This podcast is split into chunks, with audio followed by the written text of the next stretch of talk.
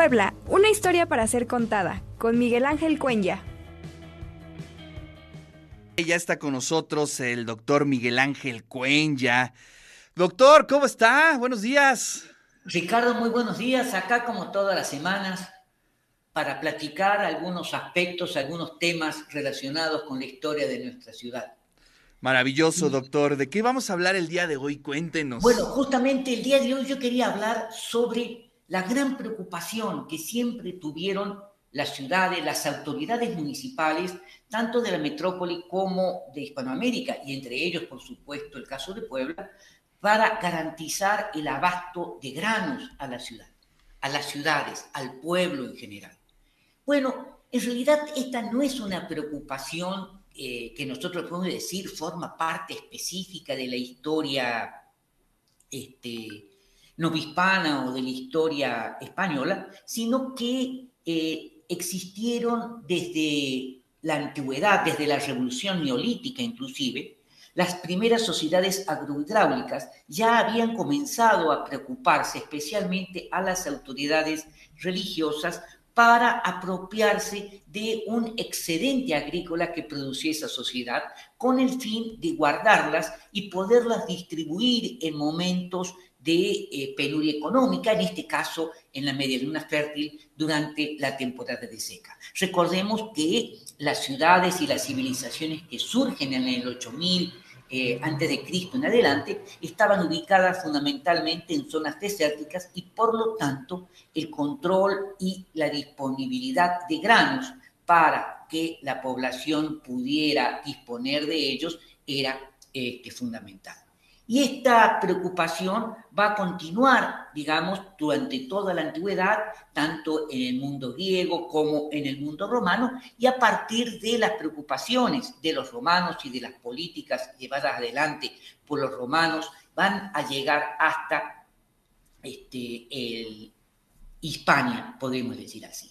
La España medieval va a, eh, hacer suya una vieja práctica que va a tomar del, al andaluz cuando, digamos, la cultura árabe lleva estas prácticas de regular la distribución de granos, o por lo menos regular el precio de la venta de granos en las este, sociedades. De esta manera, desde el siglo VIII, eh, y sobre todo a partir del siglo X, podemos nosotros encontrar diversas referencias sobre la existencia de estas instituciones eh, castellanas eh, y árabes que van a trabajar y a tratar de garantizar esta situación.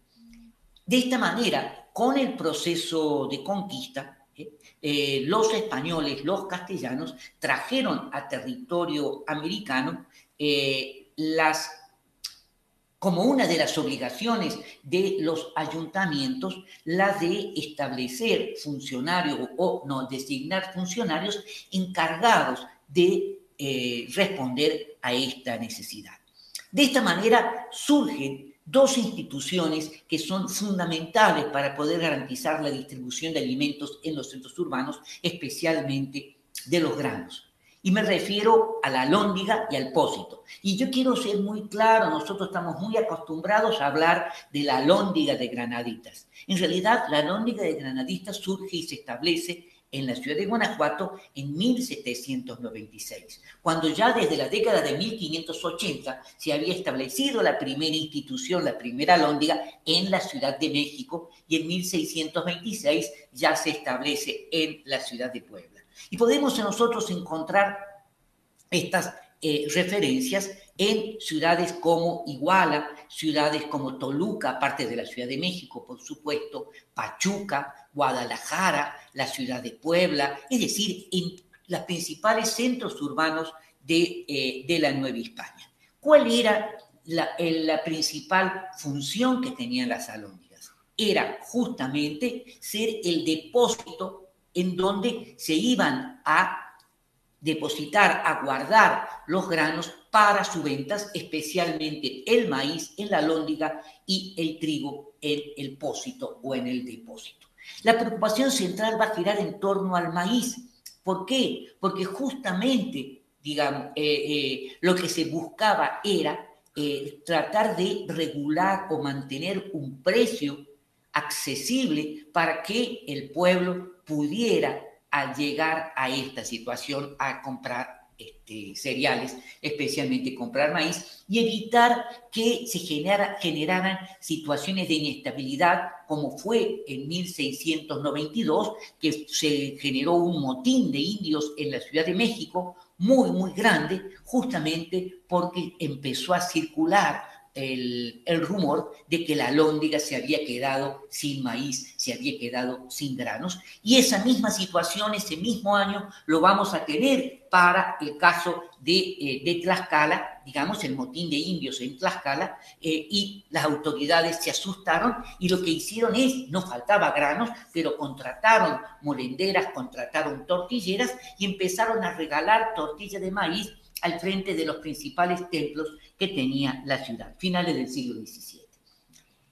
Claro, eh, con la finalidad de garantizar esto, los pequeños productores entre las 7 de la mañana y las 11 de la mañana podían llevar su producción para venderse diariamente. A partir de las 11, los grandes productores podían llevar. De esta manera, el ayuntamiento y la alóndiga regulaba los precios existentes. En épocas de grandes sequías, en épocas de inundaciones o por heladas prematuras que se echaran a perder las cosechas, el, la alóndiga sacaba sus, de sus bodegas el maíz existente y regulaba los precios con, con la finalidad de evitar que se dispararan ¿eh? los precios. Y esta es la principal función que tuvo la Lóndiga. ¿Dónde estuvo ubicada la Lóndiga? Justamente en el pasaje del ayuntamiento. Ahí tenemos un hotel que lleva ese nombre.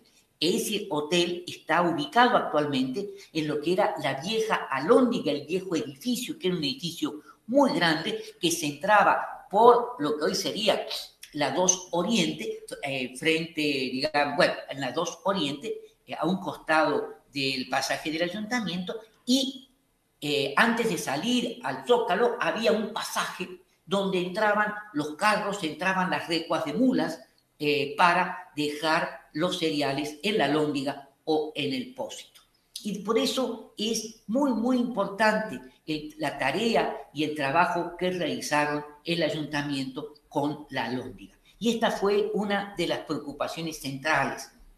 Podríamos decir hablar de otra fecha, un, año que siempre se ha conocido como el año del hambre en la Nueva España, en 1785, en donde, eh, digamos, una población o sectores muy importantes del Bajío llegaron a la Ciudad de México a buscar alimentos porque se habían, digamos, generado heladas tempranas y se habían echado a perder las cosechas. Esta situación no se vivió en Puebla. De cualquier manera, en Puebla se empezó a solucionar enviando desde la cuarta episcopal, es decir, de los depósitos del diezmo episcopal de Texmelucan, ese maíz hacia la Ciudad de México para poder surtir o satisfacer las necesidades existentes en la Ciudad de México y en el caso de Puebla tratar de regular los precios. No se había generado esa situación, no aumentaron los precios en Puebla, pero aumentó el depósito. Esas fueron las funciones. Por lo tanto, no solamente en